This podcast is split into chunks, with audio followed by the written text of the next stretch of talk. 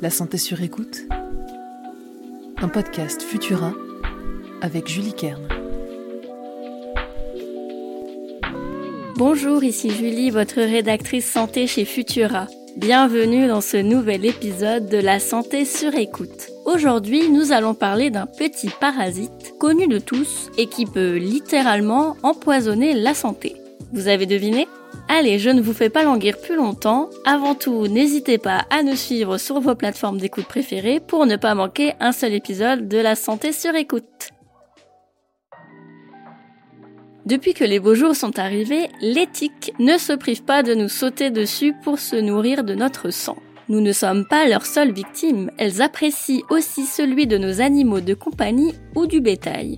Globalement, de mars à novembre, les promenades en forêt, dans les champs ou même dans les jardins représentent un risque d'être piqué par une tique. Et cela quelle que soit la région, puisqu'elles sont présentes dans toute la France. Les tiques sont des parasites. Elles ont absolument besoin d'un autre animal pour mener à bien leur cycle de vie. Le mâle meurt après l'accouplement et la femelle après la ponte des œufs. Pour les fabriquer, Madame Tique a besoin de sang. De beaucoup de sang. Une femelle peut prendre l'équivalent d'une centaine de fois son poids initial après un repas sanguin. Au moment où une tique plante son rostre dans notre peau, elle peut nous transmettre des agents pathogènes, des bactéries, des virus ou même des parasites, dont plus d'une dizaine sont pathogènes pour l'homme. On estime qu'entre 20 à 40% des tiques en France sont porteuses d'un pathogène. La piqûre elle-même peut être à l'origine d'une réaction inflammatoire chez les sujets allergiques.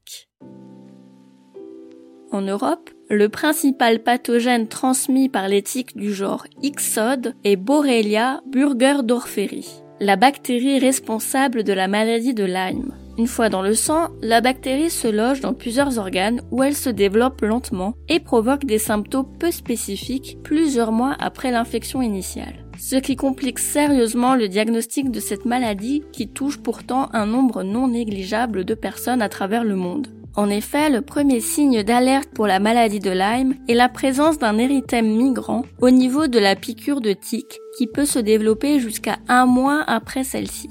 Un érythème migrant, c'est une grande plaque rouge diffuse qui entoure la piqûre. Attention tout de même, l'érythème migrant n'est pas spécifique que de la maladie de Lyme et peut être causé par une autre maladie transmise par les tiques.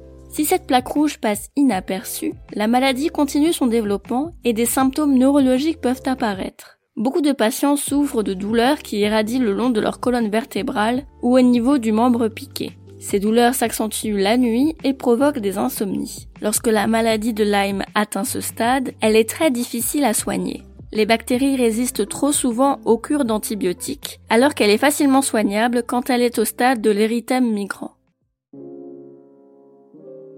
Le moyen le plus simple pour se prévenir des maladies liées aux tiques, c'est tout simplement de réduire les risques de piqûres. Alors on enfile des vêtements longs lorsqu'on va se promener dans la nature, surtout si le temps est humide. Des répulsifs existent aussi pour tenir l'ectoparasite à distance. De retour de balade, il faut inspecter sa peau, surtout les plis des coudes et des genoux, l'aine et les aisselles ou encore la nuque, des endroits où les tiques aiment bien se glisser. Si jamais morsure il y a, pas de panique. Il faut retirer la tique avec précaution pour être sûr de ne pas laisser la tête fichée dans la peau. Cela pourrait provoquer une réaction inflammatoire intense. Des outils spéciaux sont disponibles en pharmacie, la pince à épiler n'étant pas forcément recommandée.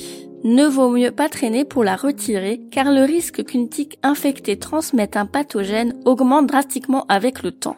En général, elle se nourrit de sang pendant plusieurs jours avant de se détacher d'elle-même, mais il vaut mieux la retirer avant. Ensuite, il faut surveiller la zone mordue pendant quelques semaines et vérifier qu'aucune plaque rouge ne se développe. Si c'est le cas, direction le médecin pour recevoir un traitement antibiotique adéquat.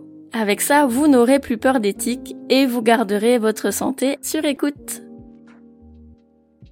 Merci d'avoir passé ce moment avec moi. Vous trouverez les sources de cet épisode dans la description pour vous forger votre propre avis. N'oubliez pas que les informations partagées dans cette capsule audio ne se substituent pas à un diagnostic médical émis par un médecin. Si vous avez le moindre doute concernant votre santé, n'hésitez pas à consulter un professionnel. Pour soutenir notre travail et améliorer notre visibilité, abonnez-vous et partagez ce podcast autour de vous. On se retrouve bientôt pour le prochain épisode de La santé sur écoute. À la prochaine!